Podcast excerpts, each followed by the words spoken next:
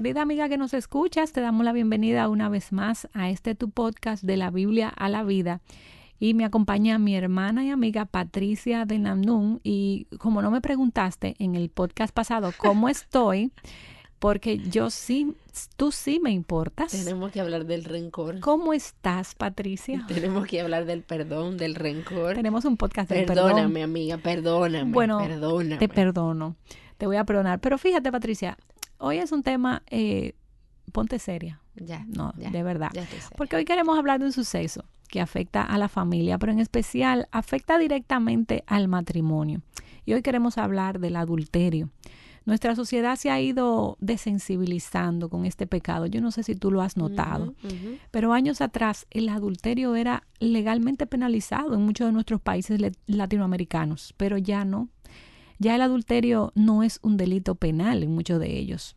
No dudo que en parte nuestra desensibilización al tema ha sido producto de estar nosotras sumergidas en una sociedad donde si vemos una película o leemos un libro o vemos una serie, el adulterio es presentado como una parte importante de la trama. Yo no sé si tú te has fijado de eso. Totalmente. Y se nos Totalmente. presenta al adúltero como una víctima que ha sido empujada a cometer adulterio porque es infeliz con, con su pareja. Por lo malo que es su, su esposa, su esposo, ¿verdad? Exactamente. Y como que desplaza la culpa. En fin, ya nuestra sociedad está desensibilizada. Yo misma he oído expresiones muy vergonzosas como estas, como, y es en serio, el adulterio renueva el matrimonio. Wow. El adulterio eh, trae una intriga y una chispa, eh, de verdad, que ha sido sumamente penoso oír esto de personas eh, que han estado en esta práctica. Y yo tengo la sensación de que en nuestro país, nosotras vivimos en República Dominicana y quizás sea una realidad para los otros países latinoamericanos, las mujeres van al matrimonio aceptando el hecho de que esto pudiera pasar, de que probablemente mi esposo me va a ser infiel y esto es algo normal. Qué triste. Sí, muy triste. De hecho, cada día es más y más común ver familias en donde eh, es un secreto como a voces que el esposo tiene un amante y a veces hasta otra familia paralela. Pero los que tenemos a Dios en nuestro corazón, es decir, a lo, que estamos bajo de su señorío, ¿cómo debemos, Patricia, nosotras ver el adulterio? Así, entonces, ante los ojos de Dios, el al- eh, nosotros necesitamos entender que el adulterio es un pecado igual que cualquier otro, pero por su naturaleza conlleva mayores consecuencias. Y como nuestro podcast es de la Biblia a la vida, nosotros tenemos que ver qué nos dice Dios acerca del adulterio, qué nos dice la palabra acerca de este tema. Y lo primero que queremos hacer es definir bíblicamente lo que es el adulterio. Y el diccionario bíblico Tyndale define el adulterio como la ruptura de la unidad del matrimonio. Describe cualquier acto de relación sexual entre alguien que está casado con otra persona que no es que está casado y esa relación es con otra persona que no es su esposo o no es su esposa. Y nosotros la primera vez que vemos la palabra adulterio en la Biblia es en el séptimo mandamiento, cuando en Éxodo 20:14 se nos dice no adulterarás. Y fíjate, la palabra adulterar, Patricia, implica el degradar algo, el corromper algo, el rebajar algo. En la parte de intimidad física, adulterar está envuelto en una actividad impura. ¿Y qué es lo que se está degradando, corrompiendo, rebajando cuando adultero? Eh, bíblicamente hablando y en el tema que nos compete, lo que se está rebajando, corrompiendo es mi matrimonio. Y mira lo que dice Hebreos 13:4. Es un mandato. Honren el matrimonio y los casados manténganse fieles el uno al otro. Con toda seguridad Dios juzgará a los que cometen inmoralidades sexuales y a los que cometen adulterio. Esto es de la nueva traducción viviente. Porque eh, muchas de nosotras hemos escuchado este versículo de otra versión y dice, sea el matrimonio honroso en todos y el lecho matrimonial sin mancilla. Quizás es una versión más parecida. Mira, e- el adulterio es una deshonra total al pacto matrimonial. Y yo quiero resaltar algo aquí. Al principio hablábamos de lo que es la definición del adulterio y, y la, la, in- la indicábamos y la inclinábamos mucho a lo que tiene que ver con la intimidad, ¿verdad? Sexual con otra persona que no es mi esposo o no es la esposa en el caso de un hombre. Y eso es completamente cierto, pero vale la pena resaltar que también puede darse un adulterio emocional, en donde quizás eh, tu esposo se involucre de manera emocional con otra mujer y se y tenga esté teniendo conversaciones con otra mujer, le cuente sus cosas a otras eh, y como que sea esa conexión emocional que se dé que debería estarse dando con la esposa o en el caso de una mujer debería estarse dando con el esposo, pero se dé y se agregue con un tercero o una tercera. Entonces, yo creo que es importante y para entender un poco más el que comete el adulterio, ¿verdad? Sería bueno saber qué es lo que está pasando por su mente al cometer este acto. Y lo primero es una palabrita, Charvela, pecado. Mm, hermana, si tú eres la agraviada y tú piensas que tú nunca podrás cometer ese pecado, te has equivocado porque en tu pecaminosidad, en tu maldad, si no fuera por la gracia de Dios que te contiene y te libra de esa tentación, tú tienes todo el potencial, tú y yo, mi hermana, tenemos todo el potencial para adulterar contra nuestros esposos. Así que lo primero que tú debes entender cuando ya has sido la víctima del adulterio, de un adulterio, es que tu esposo es pecador, así como tú lo eres. Y, el problema también se agranda cuando tu pareja es un pecador, pero un pecador que no está arrepentido, un pecador, ¿verdad? Que no, que no conoce al Señor. Y te recuerdo que los que no están en Cristo, Efesios 2 explica bien lo que son. Y adivina cómo lo llama? Los llama muertos. Están gobernados por el poder de las tinieblas y tú, tú has visto una persona muerta. Bueno, un muerto ni siente ni padece. Así que ese que no está en Cristo pudiera ser atacado por la, quizás por su conciencia, pero no tiene convicción de pecado. Esa convicción de pecado que tenemos tú y yo porque tenemos al Espíritu Santo, eso lo da el Espíritu Santo. Así que si has sido herida por el pecado del adulterio de un no creyente, y ojo, o sea, nosotras no estamos defendiendo al adúltero, pero si tú has sido víctima, tienes que mirarlo como Dios lo ve, un muerto espiritual que no siente y que no padece. Ahora bien, Patricia, si ese adúltero es creyente, ¿qué está pasando en ese corazón de un creyente? Y sin duda podemos llegar a la conclusión de que él se ha alejado de Dios. Un corazón que no está siendo genuinamente alimentado por Dios y por su palabra de forma constante puede caer fácilmente en el pecado del adulterio. Y fíjate, eh, sabemos historias de pastores que han caído en adulterio. Y tú dirás, bueno, pero ese hombre predica todos los domingos o enseña. Bueno, pero no estamos hablando de lectura, es una relación íntima con el Señor que esté siendo alimentada de una forma genuina, en donde yo leo y confieso, donde yo leo y veo mi pecado, donde yo leo y me alejo. Pero esta lejanía de Dios que se puede producir eh, es producto de, mi, de una inmadurez emocional y también de una inmadurez espiritual que, la que el creyente puede poseer. ¿Y qué es lo que piensan estas personas? Bueno, el adúltero casi siempre se excusa en el hecho de que su pareja no lo complementa como él quiere, no lo satisface.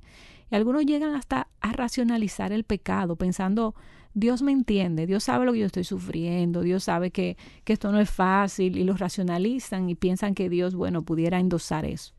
Piensan que esta falta nunca se va a descubrir y, siguen eh, accionando en su pecado porque como nunca se va a descubrir, no va a pasar nada, yo no voy a herir a nadie, nadie va a ser herido. Pero todos fallan en pensar en las consecuencias, Patricia, como decíamos al principio, las consecuencias permanentes que muchas veces esta falta este pecado va a producir.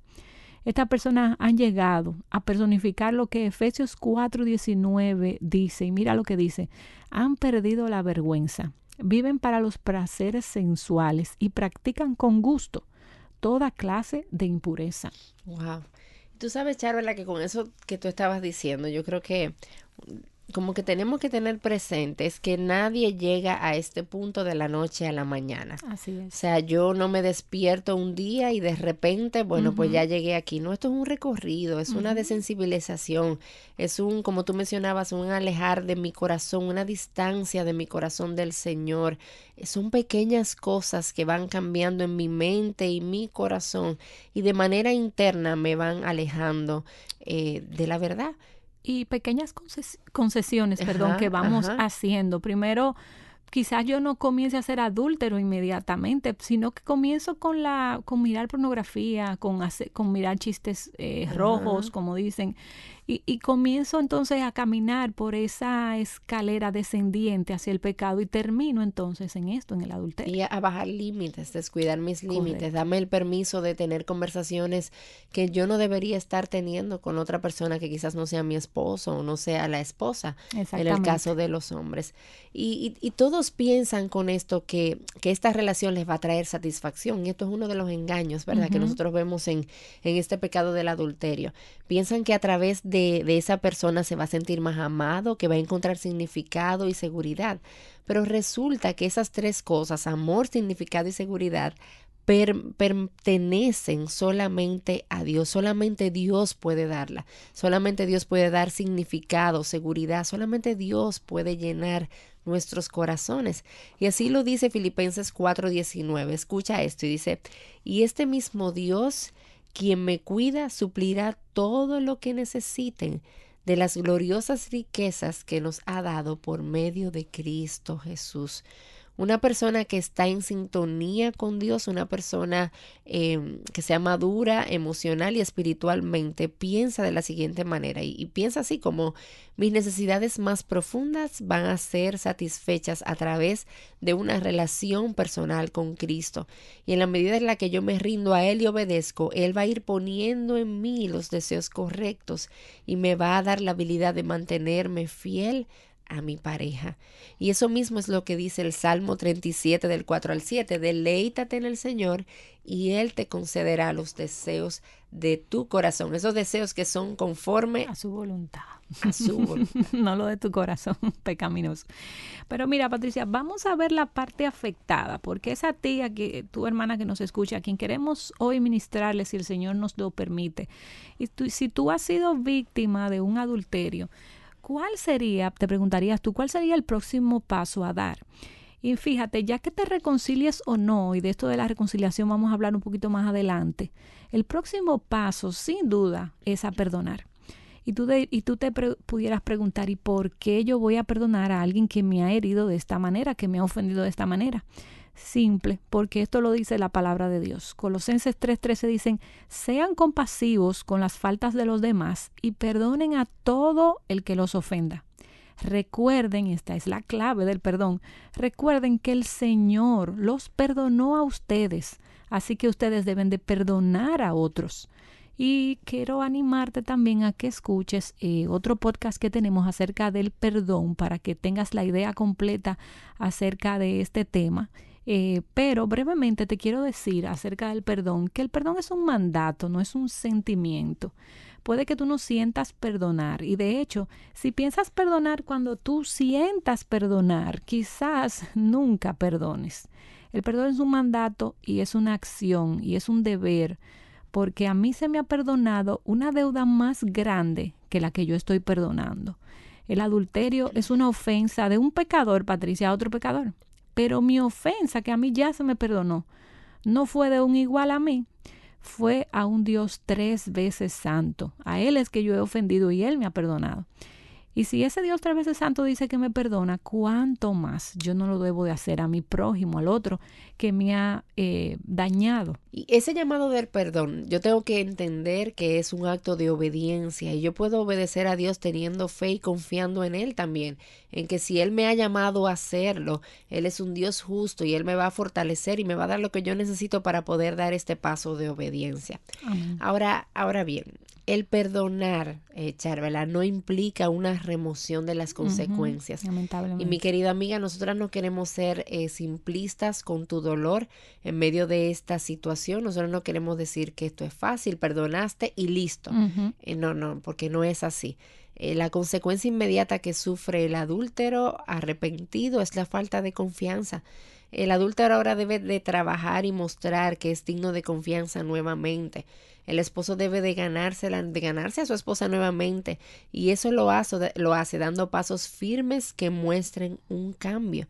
Entonces, ¿cómo sabemos si, si mi esposo, verdad, que quizás me fue infiel, está realmente arrepentido? Si yo observo lo siguiente, si tú notas un real arrepentimiento, no necesariamente lágrimas, porque las lágrimas no son una señal de arrepentimiento, eh, como la ausencia de las mismas no indica que no está arrepentido. Sí, porque a veces decimos, ay, ese hombre lloró, mira, ya, desconsoladamente. Y también podemos decir, ay, no lloró nada, él no está arrepentido. No, es un tema, las lágrimas es un tema de personalidad. Y, y, un tema de un momento también determinado. También. O sea, un real arrepentimiento normalmente se evidencia cuando la persona asume el 100% de la responsabilidad de su pecado. Es decir, cuando Él no te acusa de ser la causante de ese pecado, ni cuando minimiza la magnitud de su pecado. Sí, si está dando firmes pasos para la restauración, también esa es una forma de ver si él realmente está arrepentido. Y tú pudieras preguntarte cuáles son esos pasos firmes hacia la restauración. Y el primero de ellos es identificar las grietas que estaban abiertas. Si ese hombre identifica cuáles fueron las situaciones o dónde se colocó que lo llevó a cometer este acto, las identifica y las cierra, bueno, eso es un paso firme para la restauración. Eh, por ejemplo, una grieta, Patricia, que puede abrirse es, creo que tú lo dijiste ahorita, es la falta de límites con el sexo opuesto. Y también tenemos otro podcast de, de esto, acerca de cómo tú puedes ser amiga de alguien del sexo opuesto.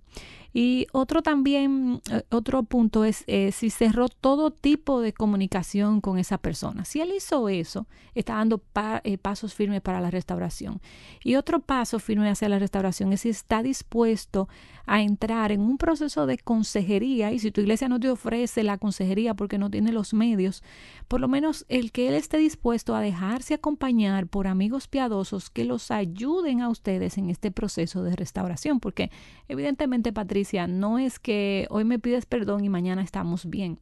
hay un, aquí hay un camino que trazar. hay, un, hay un proceso que hay que cumplir. Exactamente. tú que has sido quizás afectado, puede ser que el transitar por este camino de restauración, tú sientas ira. Eh, y la raíz de la ira es el dolor, la injusticia, el miedo, la frustración.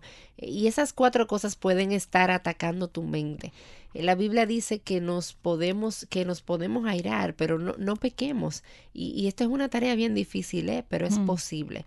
Descarga tu ira orándole al Señor quien sabe muy bien lo que tú estás pasando, que conoce tu corazón, que conoce tu dolor, que conoces que conoce muy bien cuál es tu sufrimiento en esta misma eh, situación y él sabe bien todo lo que está pasando aún antes de que tú misma lo sepas. Sí, también lo segundo que te queremos decir eh, a ti que has estás atravesando o atravesaste por este proceso es que confíes en el poder restaurador de Dios. Si tu esposo es creyente, sabemos que el Espíritu Santo mora en él. Entonces, cree y confía en que Dios ciertamente puede cambiarlo. Dale un voto de confianza, no directamente a Él, porque Él sigue siendo pecador. Dale un voto de confianza al Señor que está gobernando en esa vida. Y concédele a Él eh, el, derecho que Él tiene de cambiar y restaurar esa vida de arriba para abajo, como decimos. y, tú sabes, Charvela, que no lo hemos mencionado, pero es importante, porque la Biblia habla de, de que eh, en medio de un adulterio yo tengo el permiso bíblico de, entrar en un divorcio.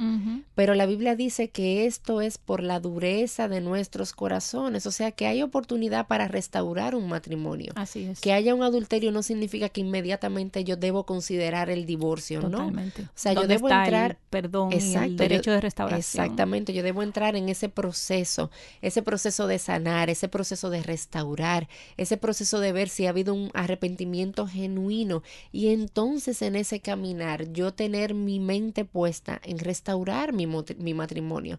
Y, y si ese es el caso, ¿verdad? Porque hay casos donde no termina en restauración, pero esa no debe ser mi primera opción de manera inmediata. Ahora, si, si no es creyente, ¿verdad? no dudes que en, en el proceso de, de, restauración Dios puede tocar ese corazón y arrastrarlo hacia Él. Eh, recuerda que Lucas 1.37 dice que para Dios no hay nada imposible. Confía en lo que la palabra de Dios nos dice en primera de Juan 1.9, pero si confesamos nuestros pecados a Dios, Él es fiel y justo para perdonarnos nuestros pecados y limpiarnos de toda maldad. Dios nos limpia de nuestra maldad, o sea que es posible cambiar, es posible ser restaurado, es posible que un esposo adúltero que no conoce al Señor pueda venir a los pies de Cristo viendo tu testimonio de fidelidad, viendo tu testimonio de amor, viendo tu testimonio de perdón.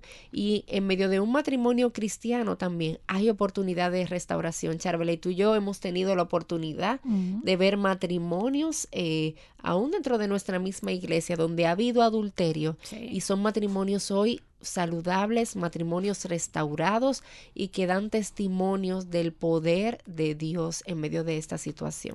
Y no para endosar el pecado del adulterio, pero lo que yo he podido ver es que Dios en su soberanía y en su gracia y bondad ha usado ese episodio de adulterio para restaurar y hacer un mejor matrimonio. Sí, así es. Lo he vivido muy cerca eso, con, con hermanos cerca. Entonces, yo he visto cómo Claro, nadie quiere cometer pecado, pero yo he visto cómo Dios ha usado eso y lo ha tornado para bien. Y hermana que nos escucha, recuerda que en este mundo está, este mundo está desensibilizado, como decíamos al principio, en su entendimiento de lo que es el adulterio. Pero la Biblia describe este acto como algo pecaminoso. Pero recuerda que el perdón debe ser siempre la primera opción. La reconciliación va a depender, como dijimos, del arrepentimiento que evidencie tu esposo. Pero créele a Dios cuando Él dice que para Él no nada imposible y que al confesar nuestros pecados Dios nos limpia. Él tiene el poder de hacer de este pecado tan hiriente, eh, Él tiene el poder de llevar a tu pareja al arrepentimiento y restaurar tu matrimonio. Solo necesitas caminar de la mano de Él y hazlo a través de su palabra, que es la lámpara a nuestros pies y la lumbrera a nuestro camino.